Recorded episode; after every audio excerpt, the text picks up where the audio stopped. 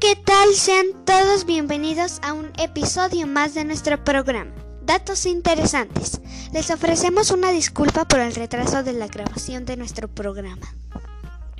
Hoy será un episodio especial debido a que les contaremos dos leyendas. Espero y les gusten. Yo les contaré una leyenda japonesa llamada Kuchisakeona. Esta leyenda trata de una mujer hermosa que tenía muchos pretendientes. Ella decidió casarse con un samurái, el cual se tuvo que ir a la guerra. Cuando se fue su marido, la mujer cayó rendida a los encantos de sus pretendientes. A los oídos del samurái llegaban muchos rumores sobre una mujer hermosa, que muchos hombres la querían. Terminada la guerra, el samurái fue a celebrar junto a sus amigos. Uno de ellos le recordó a aquella mujer y le dijo que vivía cerca de donde estaban. Se decidieron a ir a verla. Cuando iban llegando, el samurái vio que se trataba de su casa y su mujer. Él, enojado, entró y le cortó la boca a su esposa.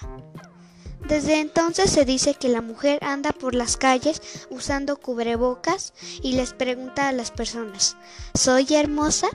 Y si las personas le contestan que sí, ella se quita el cubrebocas y les vuelve a preguntar, ¿y ahora soy hermosa?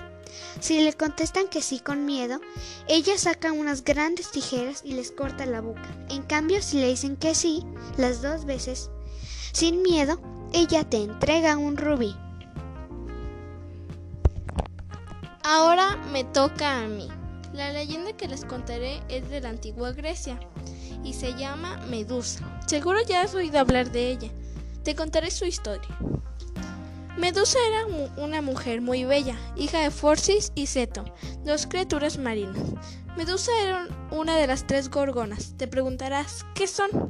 Estas son mujeres con serpientes enredadas en la cabeza que lloran sangre. Sus dos hermanas eran unos temibles monstruos con alas de oro, a diferencia de ella. Medusa servía como sacerdotisa en el templo de Atenea. Era tan hermosa que llamó la atención de Poseidón, el dios del mar. Un día llegó a abusar de ella. La diosa Atenea, furiosa por lo que había pasado, decidió convertirla en una gorgona y la echó de la ciudad. Tiempo después, Atenea se enteró de que Medusa estaba embarazada debido al abuso que sufrió, así que envió a su hijo a matarla. Ah, y no te conté que Medusa se convirtió en un monstruo tan horrible que a cualquiera que miraba se convertía en piedra. Bueno, mientras el hijo de Atenea luchaba contra Medusa, Atenea se enteró de lo que realmente había pasado entre Poseidón y Medusa, pero ya era demasiado tarde. Así que en honor a Medusa puso su cabeza en su escudo. Y así es como vemos a Atenea hoy en día en las imágenes. Bueno, hasta aquí llega nuestro episodio. Esperemos les haya gustado.